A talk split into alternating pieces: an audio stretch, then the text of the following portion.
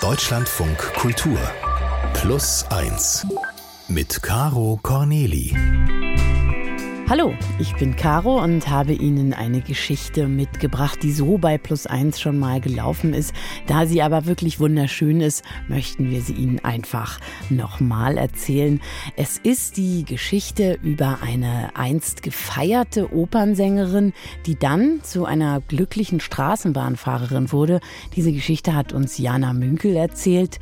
Drittes Mal bei Plus Eins. Was gefällt dir an der Geschichte der Woche, an dieser Geschichte der der Woche? Also ich mag es immer, dass man so persönliche äh, Geschichten erzählt. Äh, die sind ja dann oft, wenn man dann so genauer guckt, ziemlich überraschend. Und äh, ich mag so das Unvorhersehbare dran und finde es dann auch ziemlich cool, wie man doch als Reporterin oft so ziemlich nah rankommt an die Protagonistinnen und Protagonisten. Und ja, das hat ja was mit Vertrauen zu tun und das finde ich, kann man eigentlich meistens nur irgendwie, ja, sich erarbeiten klingt so technisch, aber kriegt man eigentlich eher nur, wenn man wirklich vor Ort ist und wenn man rauskommt und bei den Leuten ist. Also wir sitzen jetzt auch hier im Studio, ist irgendwie was ganz anderes Allerdings, ja. über die Leitung, die jetzt ja, ja lang irgendwie gang und gäbe war. Und ja, jetzt vor allem im Frühling war es so, äh, da gab es Corona schon noch, gibt es ja nach wie vor auch noch, aber die Zahlen sind ein bisschen runtergegangen und da habe ich gedacht, okay, eine Wohltat mal wieder rauszufahren und irgendwo hinzufahren für ein Interview. Und wohin bist du denn dieses Mal gefahren fürs Interview? Äh, ich bin ins Ausland gefahren, in die Schweiz, nach Büren. Das ist äh, so ein kleines Dorf mit etwas über 1000 Einwohnerinnen und Einwohnern bei Basel und bin in einem kleinen Klassik-Online-Magazin auf eine aufmerksam geworden, äh, die wohnt da in Büren und die kann so singen.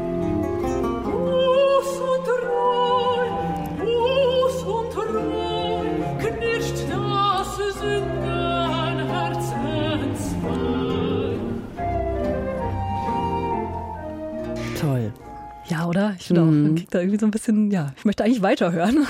Aber die, die wir da hören, äh, das ist äh, Dina König. Die singt da die Arie Buß und Reu aus der berühmten Matthäus-Passion von Johann Sebastian Bach ist das. Und das ist eine Aufnahme von vor ein paar Jahren. Da ist Dina König Mitte 20 und sie tritt das allererste Mal als Solistin auf und zwar in der Berliner Philharmonie. Und äh, sie hat mir erzählt, äh, sie hatte da ein schwarzes, elegantes Kleid an, figurbetont, großer Rückenausschnitt.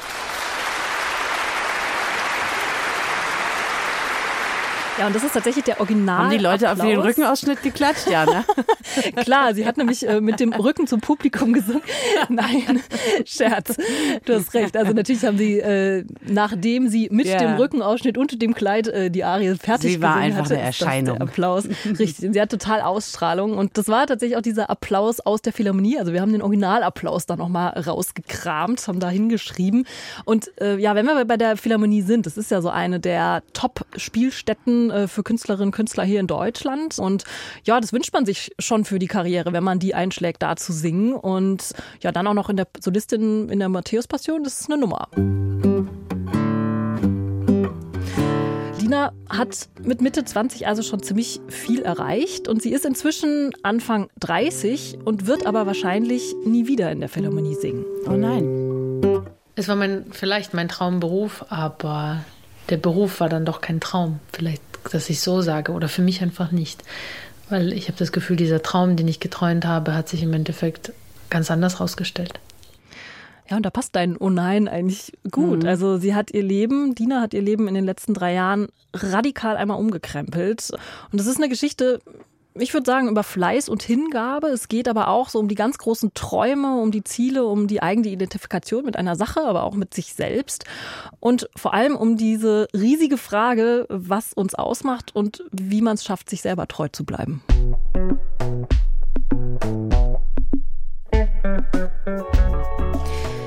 Geschichte, die beginnt schon in Dinas Kindheit. Sie hat die ersten Jahre ihres Lebens nämlich in Kasachstan verbracht, äh, in Karaganda, wenn wir es genau nehmen. Das ist eine Stadt so mit einer halben Million Einwohnerinnen und Einwohnern im Zentrum des Landes. Und schon damals ist ziemlich klar, bei der Musik ist sie mega in ihrem Element. Äh, sie singt und tanzt ziemlich oft zu Songs, also auch schon als kleines Mädchen, die da im Radio oder im Fernsehen äh, laufen. Und sie singt besonders gern, das hat sie mir erzählt, die Titelmelodie einer Kinderserie, in der ein Mammutbaby übers Eis der Meere schwimmt um seine Mutter zu finden.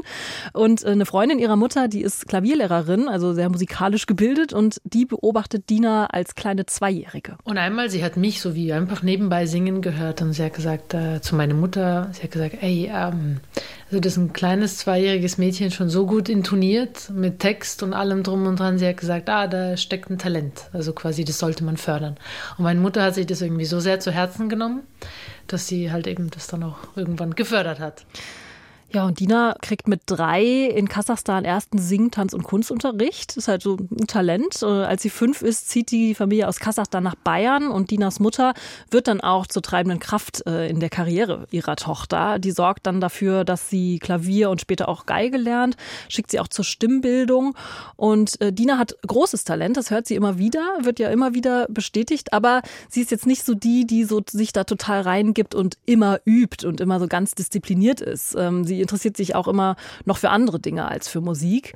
Und deshalb bewirbt sich Dina dann nach der Realschule, nach ihrem Abschluss in Bayern, in Altötting, an so einer speziellen Berufsschule für Musik. Äh, das ist eine Art Vorbereitung dann für ihr Musikstudium. Und da wird sie genommen. Und das ist dann die Zeit, in der auch Dina selber dann anfängt, von einer Karriere zu träumen. Auch da, wo ich auch erst so wahrscheinlich die ersten klassischen Sängerinnen, so wie Anna Netrebko, Magdalena Kozina im Fernsehen gehört, gesehen auf CDs. Es war auch so wahrscheinlich auch in dem Dreh mit 16 und dann überhaupt so diese wie kleine Vision ist dann wahrscheinlich entstanden, aber tatsächlich zu sagen, boah, das als Beruf zu machen, ich habe das Gefühl, das kam so mittendrin oder nebenbei, so Step by Step. Ja, und an der Berufsschule äh, kann sich Dina dann ausprobieren in Konzerten. Sie lernt dann, wie es ist, so mit so einem ganzen Orchester im Rücken auf der Bühne zu stehen, äh, vielleicht auch ohne Rückenausschnitt. ähm, und äh, sie kommt dann äh, vor allem in Kontakt mit Profis. Und mit den Visionen kommt dann auch ihr Ehrgeiz. Sie will also den nächsten Schritt machen für ihre Gesangskarriere und sie will sich für ein Studium an einer Musikhochschule bewerben.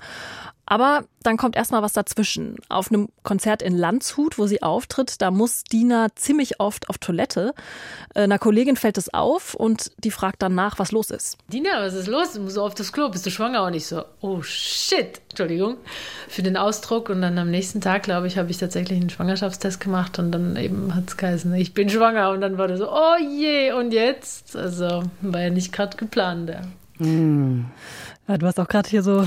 Nee, tatsächlich fiel mir gerade ein, dass ich an der Schauspielschule angenommen war, was mein großer Traum war und war auch schwanger, bin auch nicht, hab's nicht gemacht. Da sehe ich gerade eine starke Parallele zu Dina, habe ich auch erlebt, ja. Krass. Natürlich ein blöder Moment dann erstmal. Ja, und gleichzeitig, ja, natürlich so ein, eine krasse Entscheidung, die da so bevorsteht. Und äh, Dina hat's anders gemacht als du. Sie äh, ist erst 20 und äh, ist mit dem Vater nicht in einer Beziehung. Das heißt, es war ganz klar, sie wird jetzt auch nicht irgendwie als Familie mit dem äh, Vater auch zusammenleben und äh, sie braucht dann erstmal zwei Wochen, nimmt sich auch zwei Wochen für diese Entscheidung, äh, muss sich erstmal so berappeln und ihr Leben ordnen und sie entscheidet sich aber für das Kind. Also wollte ich jetzt nicht sagen anders als du, sondern du hast dich auch für das ja, Kind entschieden. Ja, ja. Aber in dem Wissen, dass sie dann alleinerziehend sein wird und was sie anders als du gemacht hat, sie hat gesagt, okay, ich gehe trotzdem vorsingen und möchte trotzdem Musik und Gesang studieren. Tough. Und ja, hat eben dann auch da diese Entscheidung gesagt, ja, ich möchte meine Karriere weiter verfolgen.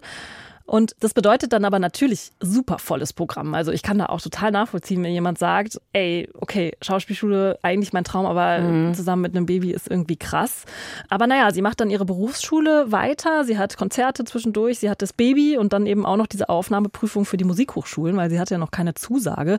Die kriegt man ja jetzt auch nicht so leicht. Also sie singt da an unterschiedlichen Orten vor und sie meistert die dann aber extrem gut. Sie hat nach den Prüfungen zwei Zusagen bei ihr im Briefkasten Kasten und sie entscheidet sich dann für die sogenannte Schola Cantorum Basiliensis. Das ist so eine renommierte Hochschule für alte Musik in Basel. Und ich war dann so, wirklich, ich habe es geschafft. Also es war ein bisschen auch so erstmal so, okay, ich kann es nicht glauben, aber natürlich auch dann irgendwie eine Riesenfreude, aber dann auch ein paar Tage später noch der Schiss, okay, um was jetzt? Und jetzt muss man irgendwie alles andere organisieren und äh, umziehen und dann doch ja 600 Kilometer weit weg von zu Hause. Und dann nochmal 600 Kilometer weit weg von zu Hause mit einem Baby und einer Zusage für die Musikhochschule. Meine Güte. Ja, und ohne ja, eine Mutter, die da einfach mal ganz schnell vielleicht zur Stelle sein kann, also oder eine Oma in dem mhm. Fall, die dann irgendwie unterstützen kann. Ja, was ist dann so? Sie fängt dieses Studium an, sie gibt sich da auch total rein und sie lernt da so komplett neue Musikwelten nochmal kennen und lieben. Also eben vor allem die alte Musik. Das war ihr vorher gar nicht so ein riesiger Begriff. Also das ist ja die Musik so vom Mittelalter etwa bis 1750 und da geht sie total auf. Diese Energie, die da entsteht, mit anderen zusammen zu spielen, also sei es ja schon nur eine Person, ein Pianist oder ein Lautenist, einfach mit einer anderen Person sozusagen, das ist etwas, was du machst, ohne dass du miteinander sprichst. Ich weiß nicht, das ist eine Sache von, ich weiß nicht, vielleicht ist es zu esoterisch, von Aura, von Gefühl, von, von einer Energie, die da einfach auch zum Beispiel, vor allem in der alten Musik, so Madrigale, das war für mich, als ich das entdeckt habe, also das war für mich wirklich wie so Baden in der Musik.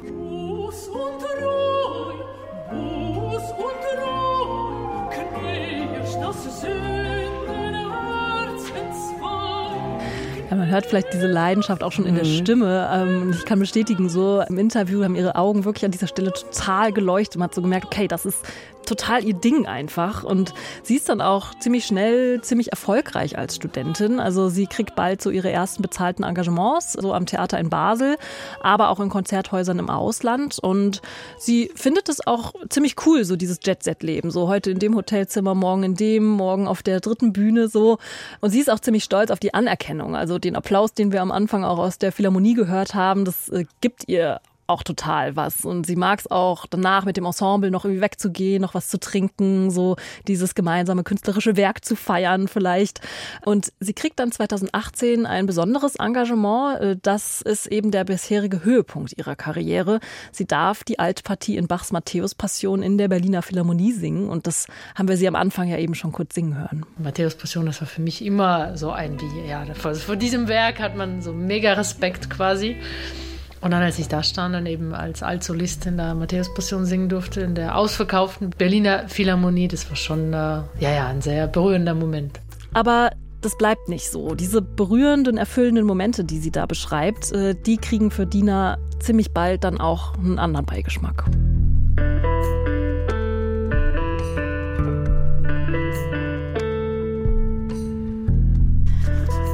Du hast ja gerade gesagt, Jana, es bleibt nicht so. Was ist denn dann passiert? Wie geht's weiter für Dina? Ja, es ist so, dass dieses viele unterwegs sein, das sie ja am Anfang total gefeiert hat, so neben Studium und äh, eben auch neben dem Muttersein, dass das halt ja nicht so bleibt, dass sie das so feiert. Also das setzt ihr ganz schön zu und sie fühlt sich immer öfter ziemlich einsam da allein im Hotelzimmer. Sie skypt dann oft irgendwie nach den Konzerten noch mit ihrem kleinen Sohn, aber sie ist auch immer öfter ziemlich allein dann äh, mit dem schwarzen Telefonbildschirm, weil oft ist es nach den Konzerten dann auch zu spät. Äh, da schläft der Sohn schon und dann ist eben zu spät, um dem im Videocall dann eben noch gute Nacht Nacht zu sagen. Und Dina selbst ist jetzt 28. Äh, die hat inzwischen den Bachelor und zwei Master sogar abgeschlossen. Also zusätzlich zu ihrem Gesangsabschluss hat sie noch einen Master in Musikpädagogik gemacht. Also war da ziemlich aktiv.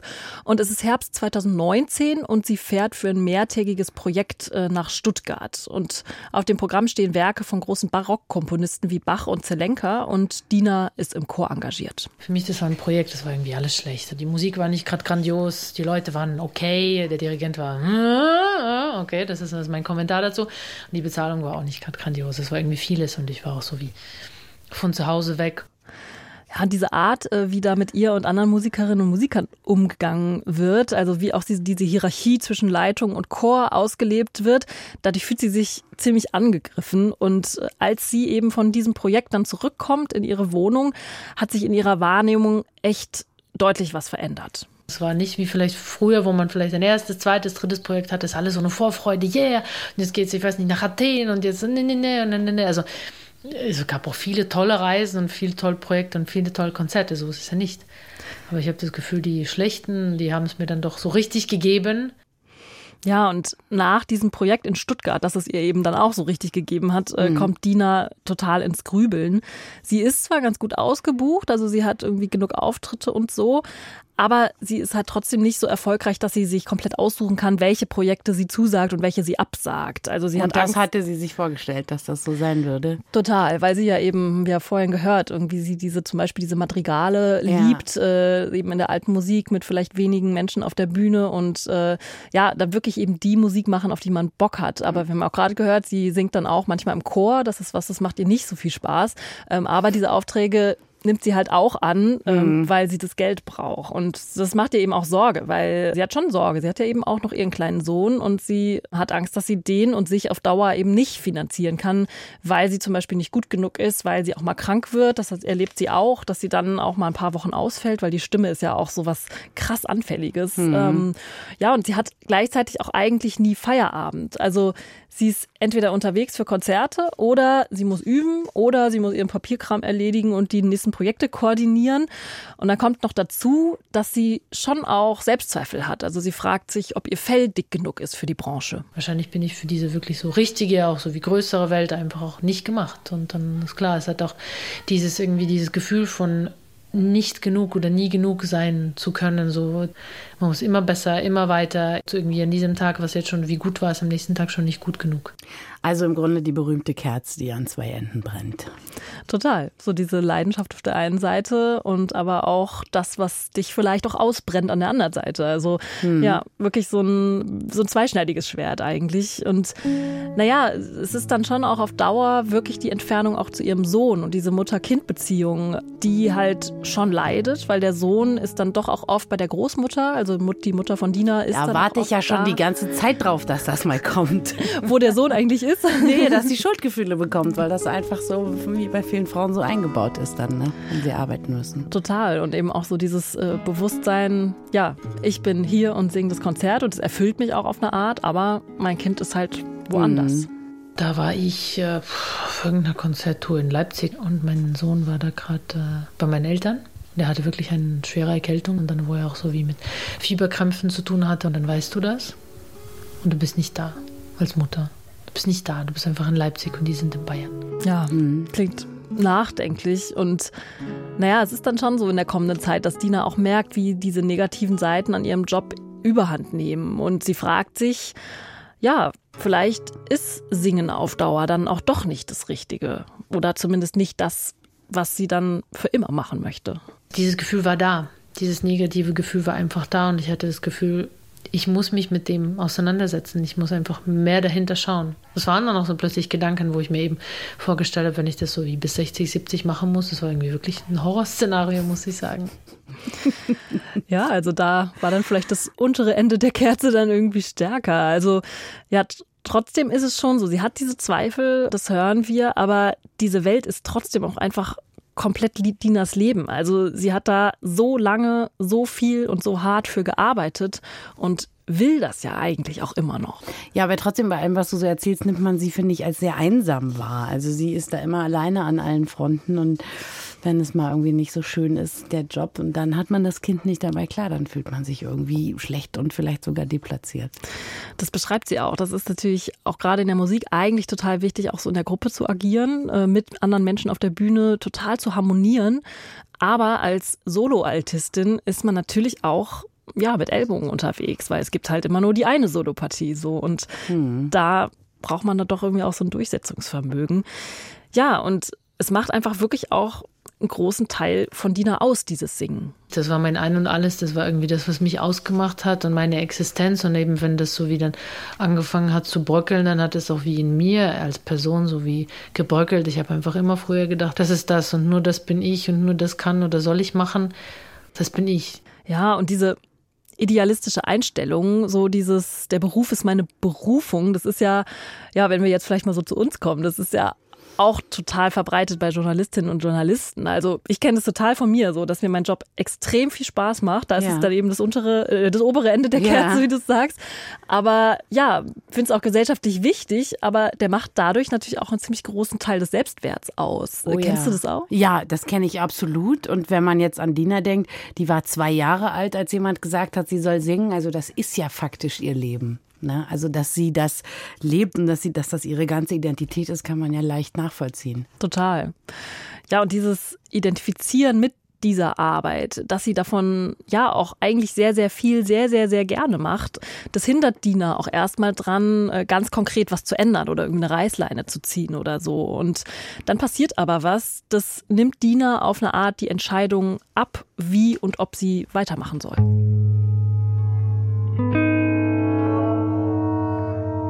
Dann kam Corona und es fiel einfach alles zusammen. Alle Konzerte wurden abgesagt, also einfach alles. Also ich habe mich wirklich wie im falschen Film gefühlt und ich habe natürlich auch geheult und ich war auch wirklich so erstmal so, ich weiß nicht, drei Tage unter der Bettdecke. Ja, und man hört vielleicht, sie ist da erstmal im Schock. So holter die Polter zieht sie dann kurz vor dem ersten Lockdown noch nach Bayern zu ihrer Mutter, also zur Oma ihres Sohnes, äh, damit sie halt ihren Sohn nicht alleine in so einer ganz kleinen Wohnung da bespaßen muss.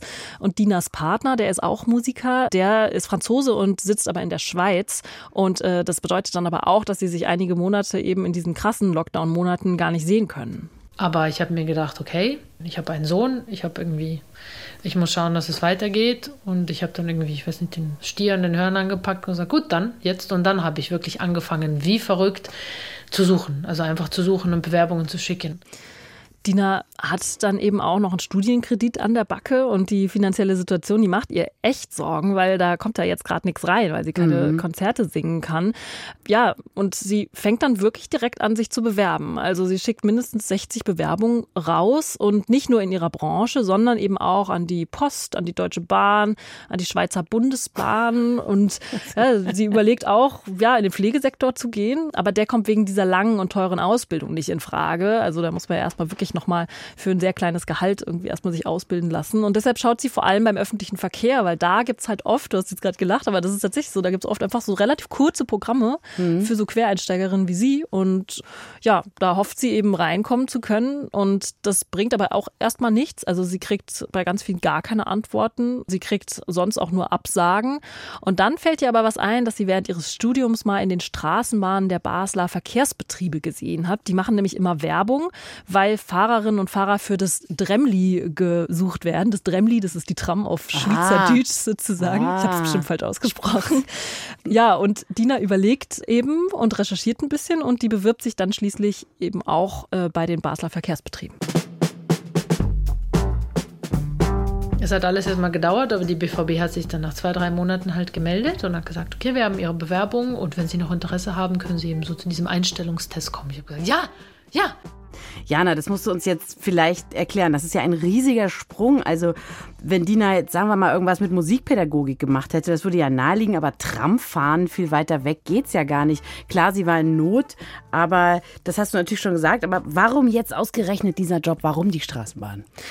Also Dina ist es wichtig, was gesellschaftsrelevantes zu machen. Und ja, sie hat erzählt oder sie sagt, Menschen von A nach B transportieren ist sinnvoll. Da tut mhm. man was, da ist man aktiv und hilft aber Leuten im weitesten Sinne eben auch von A nach B zu kommen. Und sie sitzt auch gleichzeitig ziemlich gern hinterm Steuer und will auf gar keinen Fall, das ist ja auch total wichtig, einen Job im Büro vor dem Computer. Und sie sieht es erstmal auch als so ausprobieren. Ne? Man äh, kann ja irgendwie auch mal sagen, ich bewerbe mich da mal und dann mal gucken. Ähm, und das ist jetzt auch noch nicht der endgültige Abschied von ihrem Beruf. Also in dieser Zeit, äh, in der halt konzertmäßig nichts geht und Corona ist, betrachtet sie sich jetzt trotzdem noch nicht mehr als Nichtsängerin, sondern mhm. sie sagt schon, ich bin noch Vollzeitsängerin. Aber natürlich sind diese Zweifel, diese negativen Dinge, die sie auch mit dem Beruf verbindet, jetzt nicht weg. Und es ist dann inzwischen Sommer und dann finden auch langsam wieder so ein paar Konzerte statt. Und sie will halt auch nicht zu viel Hoffnung in dieses eine Bewerbungsgespräch äh, setzen, das sie da gekriegt hat, weil alle anderen mhm. ja, haben ja abgesagt.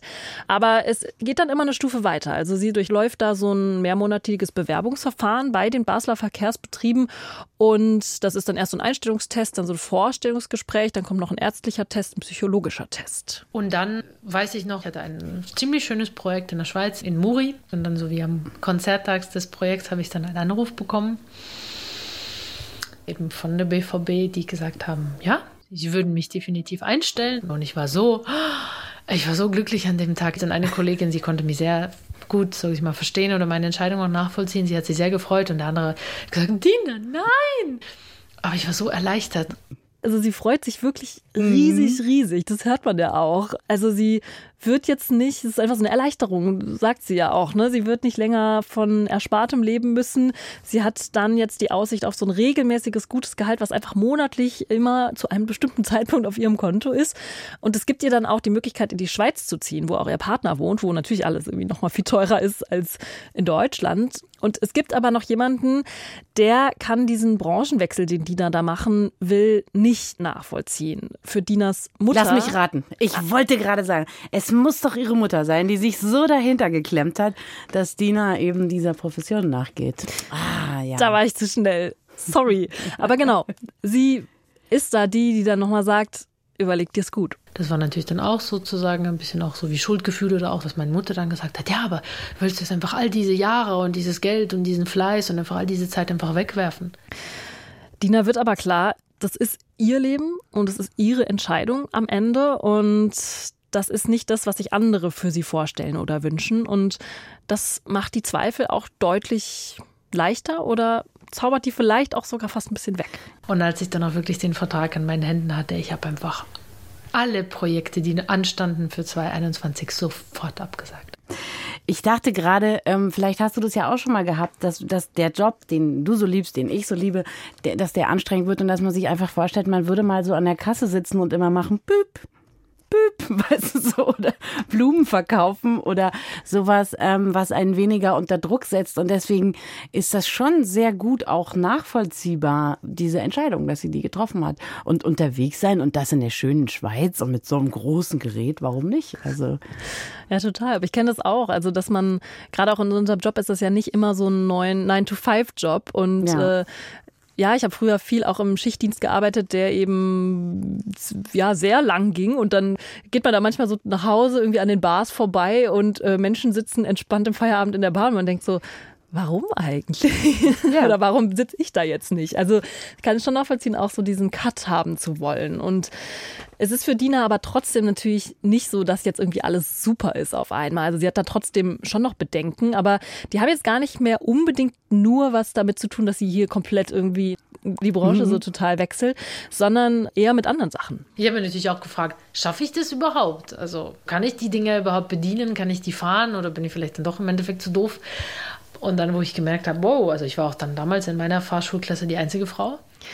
Ja, und Dina ist aber nicht zu doof. Äh, sie besteht die Fahrprüfung wirklich mit eins mit Stern sozusagen und äh, plötzlich ist nur noch sie dann verantwortlich für diese grüne Tram, die sie da fährt. Die wiegt 45 Tonnen und die ist mehr als 30 Meter lang, also schon so ein Oschi. Und sie arbeitet, also es ist jetzt trotzdem kein Zuckerschlecken. Sie arbeitet in vier Schichten. Äh, die fängt mal morgens vor Sonnenaufgang an. Sie arbeitet auch mal in der Nacht. Und das ist natürlich auch total anstrengend. Aber für Dina ist es so eine komplett neue Erfahrung zu sagen, ich habe jetzt hier so einen festen Feierabend. Du gibst das Ding ab und es ist nicht mehr dein Problem. Ich liebe es. Es gibt so wie zu sagen, keine Überstunden, keine noch, man muss nicht noch was nachüben, man muss nicht irgendwie, ich weiß noch, die Tram sauber machen, man muss nicht tausende von Mails beantworten. Es ist einfach so, du hast deine Arbeit gemacht. Tschüss, Dame. Tramfahren ist natürlich ja, haben wir auch schon festgestellt, eine komplett andere Welt äh, als das Singen. Früher wurde sie für die Bühne komplett gestylt, hatte da eine Visagistin vielleicht auch dabei und jetzt hat sie aber ein fixes Outfit, hat sie mir gezeigt, eine blassblaue Bluse, schwarze Hose oder Rock und dieses Auftakeln und Schickmachen für Konzerte, was sie ja schon auch immer viel gemacht hat, das fehlt ihr aber überhaupt nicht. Und ihre schicken Bühnenkleider, die braucht sie jetzt nicht mehr, die äh, hat sie nach und nach dann alle verkauft. Und wenn Dina zurückblickt, dann fällt ihr auch auf, wie viel sich bei ihr auch tatsächlich gefühlsmäßig geändert hat. Ja, weil ich hatte auch so durch den sängerischen Beruf das Gefühl oder oft einen Minderwert oder sozusagen, ich werde bewertet von anderen, ob ich gut bin oder nicht. Und sozusagen, ich bin davon so wie abhängig und ich brauche das und das ist auch dann irgendwie, man sagt manchmal, ja, dann ist Beruf vielleicht auch so wie auch Berufung. Und jetzt in dem Beruf ist es anders, weil ich habe auch das Gefühl, der Beruf, der soll nicht mein ganzes Leben und nur mich ausfüllen, weil ich bin was anderes. Ich bin auch noch Mutter, ich bin auch noch, ich weiß nicht, ein, ein Sportlerin oder eine Tänzerin oder was ich halt sonst gerne mache. Ich bin auch noch Frau, ich bin auch noch Partnerin, ich bin auch noch Tochter. Also Beruf ist ein Teil des Lebens, aber ich habe gemerkt, ich möchte nicht, dass der mein oder 80 Prozent oder 90 Prozent meines Lebens ausfüllt.